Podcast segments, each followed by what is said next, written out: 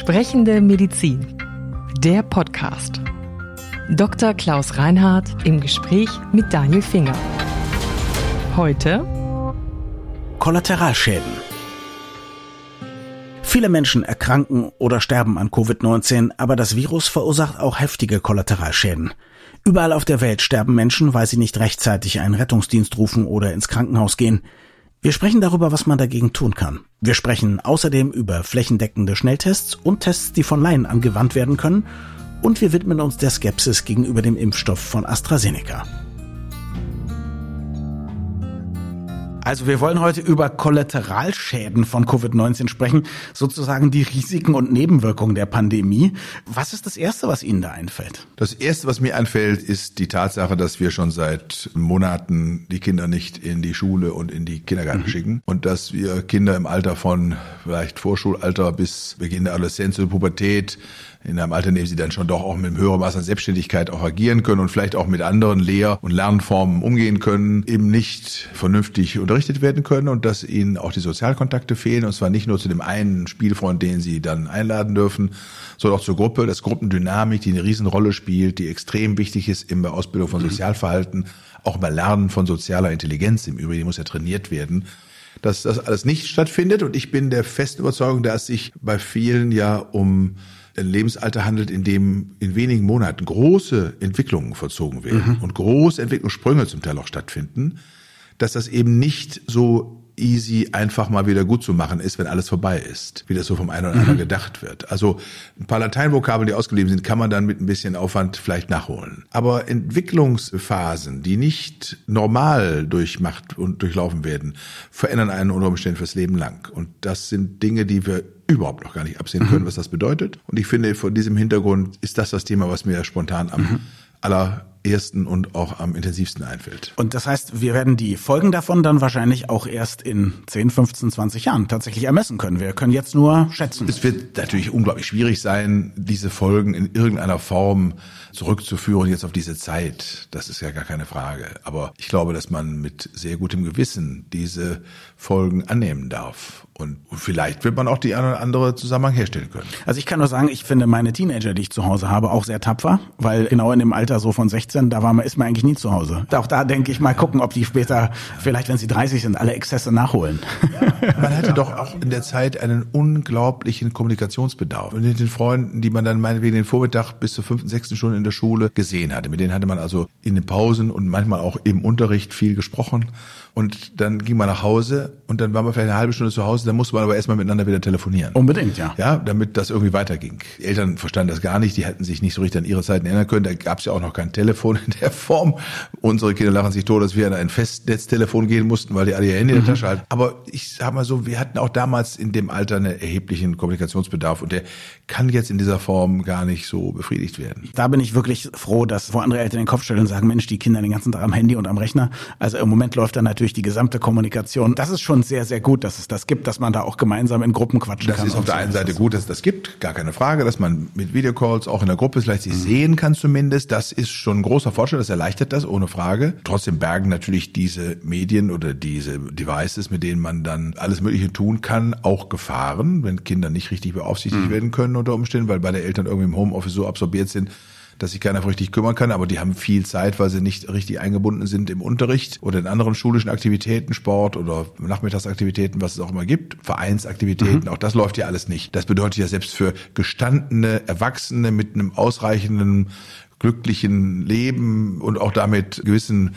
Belastbarkeit trotzdem im Moment schon auch auf die Folter spannen. Das muss man jetzt nicht in den Kontrast stellen zu einem Menschen, der an Corona gestorben ist. Natürlich nicht. Das wird dann immer leicht getan. Das ist mhm. unzulässig aus meiner Sicht und auch etwas verkürzend. Aber man darf doch diese Aspekte benennen und man kann doch sagen, weil das so ist, müssen wir uns doch intensivst damit befassen. Was können wir tun, damit solche Dinge wieder möglich werden, trotz und auch mit Corona. Und da sprechen wir auch heute noch drüber. Lassen Sie uns mal über die gesundheitlichen Kollateralschäden sprechen. Speziell dadurch, dass Leute zum Beispiel nicht den Rettungsdienst rufen oder nicht zu bestimmten Untersuchungen kommen oder bei Beschwerden sich einfach nicht melden beim Arzt. Dazu gibt es ja inzwischen auch durchaus Zahlen, die von unterschiedlichen Fachgesellschaften mhm. veröffentlicht und erhoben werden. Das lässt sich viel besser messen als das, was wir vorhin besprochen ja. haben. Und ohne das jetzt in Details auszuführen, muss man sagen, gibt es da eine ganze Reihe von Dingen, die besorgniserregend sind. Überhaupt keine Frage. Früherkennungsdiagnostik bei Tumorerkrankungen, Nachsorgeuntersuchungen von Tumorerkrankungen, das Vermeiden vom Anlaufen eines Krankenhauses, einer Rettungsstelle aus Angst vor Corona mit leichter kardialer Symptomatik, die mhm. vielleicht doch ein kleiner Herzinfarkt war und so weiter und so fort. Also das hat es alles gegeben und gibt es immer noch und das ist auch bedeutsam und ist auch ernsthaft eine Gesundheitsschädigung. Aber dann gibt es natürlich noch übertragene Formen von gesundheitlichen Folgen, die zum Beispiel sekundär aus den wirtschaftlichen Folgen entstehen. Mhm.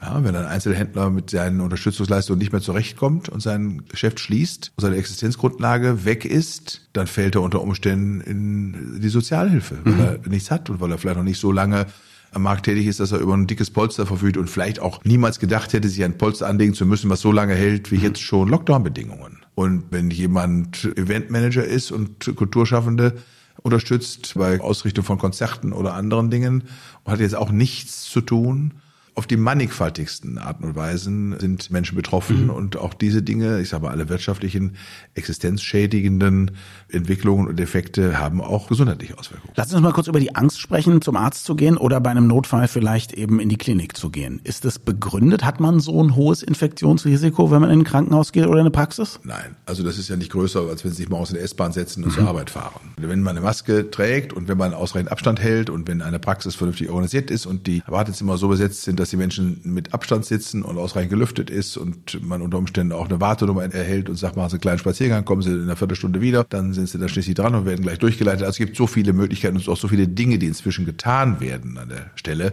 dass ich glaube, das ist eine irreale Sorge und die ist im, zumindest mal in der Abwägung, nehme ich mehr Schaden daran, dass ich nicht mich vorstelle oder bin ich unter Umständen tatsächlich gefährdet, mich dort zu infizieren da muss man sagen, ist diese Abwägung sehr eindeutig, dass man sich einem Arzt oder Ärztin vorstellen sollte oder eine Rettungsstelle aufsucht, wenn man schwere Beschwerden hat. Also das ist absolut äh, mhm. unberechtigt, also sich da aus Gründen der Angst vor Corona oder sich mit Corona zu infizieren, das nicht zu tun. Wie sieht's mit Kollateralschäden aus beim Klinikpersonal oder dadurch, dass Klinikpersonal ausfällt? Da gibt's ja dann auch einen höheren Krankenstand, große Überlastung nehme ich auch an. Ne? Beides ist sicher der Fall, mhm. keine Frage. Da gibt's Menschen, die jetzt sehr lange die Leute haben sterben sehen auf Intensivstationen. Die sind schon auch belastet, weil offensichtlich diejenigen, die sterben, unruhig sterben und sich quälen. Und das müssen Sie mit ansehen. Das ist auch etwas, was natürlich für jemanden, der auch eine Intensivstation tätig ist, nicht völlig überraschend. Es gehört zum Berufsbild, das auch ertragen zu können. Aber ich glaube, dass es in einer Art und Weise aufgetreten ist, dass sie das auch nicht unberührt lässt. Und das wäre ja auch seltsam. Mhm.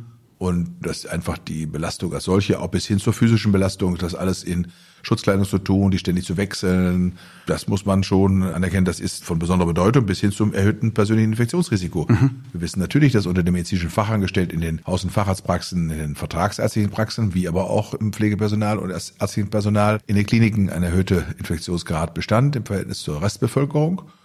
Und das darf man schon erwähnen. Insofern ist das, was dort geleistet wird und wurde, schon sehr vorbildlich und echt ja auch zum hohen Grad an Anerkennung, an gesellschaftlicher Anerkennung dieser Menschen, die das tun, bei. Jetzt weiß ich, dass ihr sehr, sehr die Risiken und auch die Schäden, die der Lockdown und der Umgang mit Covid-19 haben, das haben Sie sehr stark auf dem Schirm. Gibt es auch einen kollateralen Nutzen durch das, was wir gerade machen, durch den Lockdown, durch das viele Händewaschen? Es gibt ganz andere Formen von kollateralem Nutzen, die ich sehe und die sehe ich eben darin, dass wir zum Beispiel hier bei der Bundesärztekammer eine ganze Vielzahl von Sitzungen als Videokonferenzen stattfinden lassen, deren Effektivität aus meiner Sicht, wenn sie nicht dauerhaft und nur als solche stattfinden, aber auch und vielleicht auch in relevantem Umfang, da sehe ich erhebliche ökologische mhm. und auch wirtschaftliche, ökonomische kollateralen Nutzen. Ja. ja, dass wir solche Dinge lernen. Ich sehe einen kollateralen Nutzen darin, dass ich unter Umständen per Videosprechstunde viel leichter ältere Menschen zu Hause sehen kann. Mal gucken kann, wie sehen die aus im Gesicht. Sie haben die ausreichend getrunken. Das kann ich nämlich unter Umständen sogar sehen, wenn ich ihnen genau ins Gesicht gucke und mir die Zunge mal anschaue mhm. und zeigen lasse. Statt mich aufzumachen, vielleicht quer durch eine Stadt zu fahren, um einen Hausbesuch zu machen oder eine Helferin dorthin zu schicken,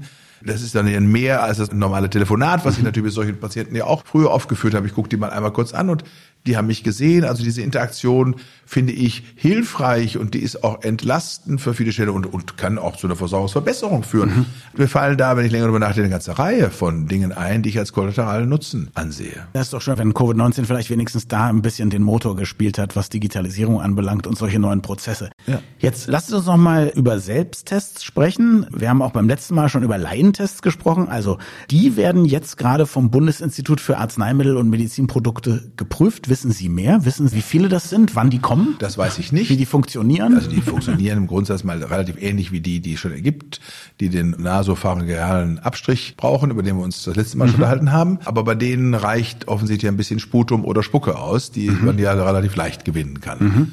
Und das wird, glaube ich, in irgendein Röhrchen gespuckt oder da eingebracht und das muss dann irgendwie mit einer Flüssigkeit, die dort sich schon drin befindet, vermischt werden und dann wird das anschließend auf diesen Objektträger wieder drauf pipettiert und danach läuft die Reaktion auf dem Träger ab und man hat dann sozusagen eine Anzeige, wie man das jetzt mhm. auch hat. Spucken, mischen, pinseln, gucken. So ungefähr. Okay, das schafft man als das Laie. Das schafft man auch als Laie und das ist dann so ein bisschen ähnlich wie ein Schwangerschaftstest, sag ich mal, mhm. schafft man eben auch als Laie und funktioniert vielleicht auch ähnlich und das Interessante ist, dass offensichtlich die Sensitivität dieser Substanzen, auf denen das dann abläuft, größer geworden ist, sodass weniger Virusmaterial nötig ist, als man durch den Abstrich gewinnt, um tatsächlich eine Aussage treffen zu können. Mhm. Und meines Wissens gibt es etwa 30 dieser Tests schon weltweit auf dem Markt. Und ich weiß, das Virologische Institut der Universität Frankfurt sich sozusagen auch damit schon befasst hat und deren Genauigkeit und Exaktheitsgrad getestet hat und ein relativ gutes Ergebnis, ich glaube, von 40 Proben oder 40 positiven Proben sind, glaube ich, 42 erkannt worden, sodass man sagen muss, dass diese Tests aus meiner Sicht zumindest durchaus dabei hilfreich sein können, mhm im sozialen Leben und Miteinander und auch wirtschaftlichen Leben miteinander einen größeren Freiheitsgrad mhm. zu erreichen bei unveränderter bestehender Sicherheit. Und ich habe noch im Ohr, wie Sie beim letzten Mal gesagt haben, Sie würden sich jetzt nicht unbedingt wünschen, dass die Raves sofort wieder stattfinden. Aber ich weiß, es gab zum Beispiel in Potsdam einen Versuch mit Schnelltests und Laientests für eine Kita und die waren sehr genau. erfolgreich. Ja, und das würde ja, glaube ich, sehr in Ihrem Sinne Absolut. sein. Absolut. Ja. In Österreich wird das schon lange gemacht. Die sind mhm. ja, was das angeht, deutlich offensiver. Und ich finde, dass zum Aufrechterhalten einer Kindertagesstätte oder eines Kindergartens eine wunderbare äh, Sache sein könnte, wenn denn alle Beteiligten, auch das Lehrpersonal, auf diese Weise ein größeres Maß an Sicherheit gewinnt und sich wohler fühlen kann dabei und man schneller auch feststellen sollte, dass irgendwo vielleicht auch sich Infizierte verbergen, die man schnell isolieren kann, wo man Quarantänebedingungen dann einrichten kann oder eben auch die Umgebung isoliert, so dass sich die Infektionskette sofort unterbrochen wird. Also auch, dass man vielleicht ins Lokal geht und mhm. vorher schnell seinen Schnelltest durchführt. Also alle Maßnahmen, die geeignet sind, an dieser Stelle Menschen autonom in die Lage zu versetzen, das selbstständig zu tun, auf der einen Seite und gleichzeitig eben ein größeres Maß an Sicherheit bewirken, miteinander offener und freier umgehen zu können, finde ich gut. Man sollte natürlich die Leute entsprechend aufklären und auch verpflichten, dass im Falle einer positiven Testung natürlich alle weiteren Maßnahmen mhm. ergreift. Das hielte ich für auch eine wichtige Botschaft in dem Kontext, dass man erstens nicht die totale Sicherheit bekommt, also ein Restunsicherheitsfaktor bleibt. Und das ist das Erste. Und das Zweite ist, dass man eben auch dann eine Verpflichtung hat, sich entsprechend zu verhalten bei einem positiven Befund. Wenn man jetzt davon ausgehen würde, dass ausreichend Tests vielleicht auch sehr günstig vorhanden sind, was wäre für Sie so das richtige Maß? Also immer, wenn ich doch mal ein paar mehr Leute getroffen habe, dann mache ich einen Test oder bevor ich besonders vulnerable Menschen treffe? Oder? Genau. Ja. Also dann, wenn ich viele Menschen sehe oder aber gesehen habe, auch so kann man es machen, oder wenn ich eben Menschen besuchen oder treffen möchte, von denen ich weiß, die sollten sich aber auf gar keinen Fall anstecken, mhm. ja, dann sollte man es machen. Wobei ich hoffe ja, dass wir, wenn die Impfpriorisierungsschemata durch sind, die Bevölkerungsanteile, die jetzt besonders schwer erkranken können, dann jetzt auch langsam durchgeimpft haben. Also das Land Israel hat ja schon einen relevanten Anteil seiner Bevölkerung mhm. geimpft und auch einen hochrelevanten Anteil der älteren Bevölkerung und erlebt zwar nach wie vor hohe Infektionsraten, aber deutlichen Rückgang an schweren mhm. Verläufen und an Krankenhausaufenthalten. Mhm. Jetzt gibt's ab 1. März für alle kostenlose Schnelltests. Wird das die Gesamtlage irgendwie verändern? Ja, das glaube ich. Ich glaube, ja? ja, der Deutsche ist sparsam mhm. und der fragt sich, muss ich das, muss ich das nicht? Ich glaube, dass erstens die Neugier der Menschen groß ist. Mhm und das in Erfahrung zu bringen. Und wenn jemand das machen kann, ohne dass er da sich in irgendeiner Form wirtschaftlich äh, verausgaben oder beansprucht wird, dann glaube ich, könnte sich das ganz gut verbreiten und etablieren. Könnte man sich auch vorstellen, dass man irgendwann sagt, jetzt testen wir mal alle durch innerhalb von 14 Tagen und dann haben wir total die Kontrolle über Hotspots ja, oder so? das ist aber eine immer wieder geäußerte Wunschvorstellung. Mhm. Ja, die hat man versucht. Träumen wird man noch dürfen bei der ja, Ärztekammer. auf jeden Fall, auf jeden Fall. Aber bei 80 Millionen Menschen so heterogen zusammengesetzt, wie es bei uns der Fall ist, in Ballungsgebieten und auf dem Land und dann ist das schon schwierig. Ich weiß, dass zum Beispiel die Region Südtirol, Alto Adige in Italien das versucht hat. Im Sommer, glaube ich, irgendwann oder Spätsommer alle Südtirol lebende Menschen zu testen, ist auch nicht gelungen. Mhm, Okay, na gut, dann bleibt es ein Traum. Jetzt lassen Sie uns über was sprechen, was nicht ganz so traumhaft ist. Also ich habe gelesen und gehört, es gäbe doch Unsicherheit bei Ärzten, Ärztinnen, Pflegern wegen der geringen Wirksamkeit von dem AstraZeneca-Impfstoff im Verhältnis zu den beiden mRNA-Impfstoffen, die jetzt zugelassen sind. Erstmal, stimmt das so? Kommt das auch an Ihre Ohren? Gibt es da eine große Unsicherheit? Also, das muss man schon gleich einhaken. Bitte. Bei dem Wort geringen Wirksamkeit, das ist falsch. Geringere habe ich, glaube ich. gesagt. Ja, geringen, haben Sie gesagt. Okay, Verzeihung. Und, ja, und dann ist die Frage, wenn sie geringer ist, wie viel ist sie geringer und was bedeutet das? Und damit fängt es schon an und damit hört es auch auf. Und weil die Berichterstattung über diesen Impfstoff irrtümlich und verwirrend war, da hat es zum Beispiel mal vorübergehend die Aussage gegeben, bei Menschen über 65 seien nur 8% geschützt, die das bekämen. Das ist ein absoluter Unsinn. Das ist eine komplette Fehl- und Falschmeldung. Haben wir auch schon drüber gesprochen. Da hat jemand, glaube ich, bei einer Eine Agentur Null eine, vergessen. eine, oder, Oder eine Zahl falsch gelesen. irgendwas, oder, eine Spalte oder null verwechselt. vergessen, was auch immer. Ja. Ja. So, das ist einmal in der Welt und der einer schreibt beim anderen ab und am Schluss ist das sozusagen bei 30 Prozent der Bevölkerung in die Großhirnrinde eingedrungen und gilt als gesetzt. Ja. ja. Und wenn das einmal da ist, nach dem Motto kein Rauch ohne Feuer und so weiter und so fort, also da kann was nicht stimmen. Mhm. Und so hat sich das ein bisschen etabliert und so hat das einen gewissen Teil der Bevölkerung tatsächlich erreicht und da gibt es deshalb und auch durch unglückliche Äußerungen in den letzten Tagen ein äh, gewisses Ressentiment. Ja. Und es ist unbegründet, dieses Ressentiment, aus verschiedensten Gründen. Einmal, weil die geringere Wirksamkeit sich nur eingeschränkt und für bestimmte Beobachtungspunkte gilt. Wir wissen bei keinem dieser Impfstoffe, ob er wirklich davor schützt, sich nicht zu infizieren. Oder ob wir uns nicht doch infizieren, das Virus also aufnehmen, aber eben nicht erkranken. Und dieser Grad des Nichterkrankens, der ist geringfügig höher, jedenfalls in den bisherigen Studien bei BioNTech und bei Moderna gegenüber dem AstraZeneca-Impfstoff. Die Beobachtungspunkte nicht schwer erkranken und nicht im Krankenhaus behandelt werden zu müssen, ist bei allen drei Impfstoffen so gut wie gleich hoch und zwar fast bei 100 Prozent. Die Wirksamkeit gegen die britische Mutante ist beim AstraZeneca-Impfstoff hundertprozentig da. Und er hat eine gewisse Wirkungsschwäche offensichtlich gegen die südafrikanische Mutante, die hier bei uns in Deutschland aktuell keine Rolle spielt.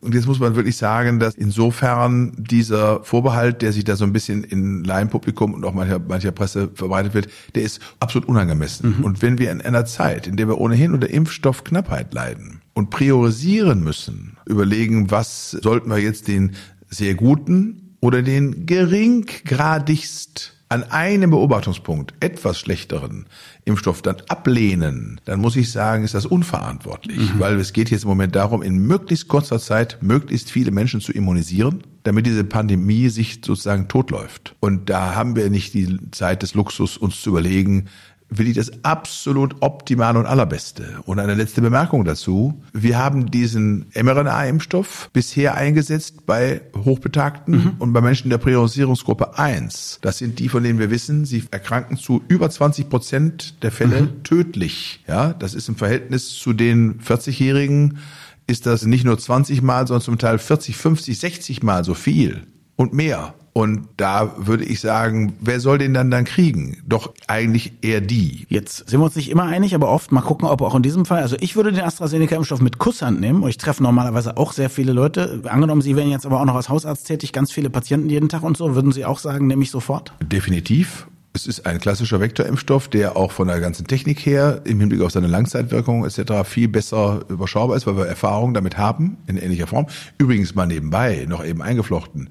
Die Effektivitätsrate der von uns jährlich verimpften Influenza-Impfstoffen liegt niedriger als die von AstraZeneca. Ja. ja, das ist das eine. Und das nächste ist die berichteten Impfreaktionen, nicht Nebenwirkungen. Impfreaktionen, bitteschön, ist was anderes. Die sind höher als beim mRNA-Impfstoff, aber es liegt unter Umständen auch daran, dass wir jüngere Menschen damit impfen, bei denen das Immunsystem reaktiver ist. Wir wissen noch gar nicht, wie das beim mRNA-Impfstoff sein würde, wenn wir damit 40, 50-Jährige impfen. Das ist das nächste. Und im Übrigen ist das ein Zeichen dafür, dass das Immunsystem reagiert hat. Das hat also was getan. Sagen wir mal so, die Nebenwirkungen sind, man fühlt sich einen Tag ein bisschen schlecht, man fällt nicht tot um. Ja? So, also, muss wenn ich einen sagen. Tag lang ein bisschen erhöhte Temperatur habe und ein bisschen Kopfschmerzen und mich ein bisschen mau fühle, dann ist das nicht schön und auch nicht wünschenswert im eigentlichen Sinne, aber ich sag mal, im Verhältnis zu all den Risiken, die ich unter Umständen laufe, wenn ich an Corona erkranke, jedenfalls dann, wenn ich in einer bestimmten Konstellation bin und ein ganz großes Pech habe, dann sind doch diese Dinge hinnehmbar. Und wir haben in Deutschland ein bisschen so einen Hang zu haben, wasch mich, aber mach mich nicht nass. Vielen Dank fürs Zuhören. Wir freuen uns immer über Feedback an podcast.baik.de. Sprechende Medizin. Eine Produktion von Men in Text. In Zusammenarbeit mit der Bundesärztekammer. Die Redaktion hatte Maren Finger. Unsere Musik stammt von Klaas Oehler. Wir freuen uns über Feedback an podcast.baek.de.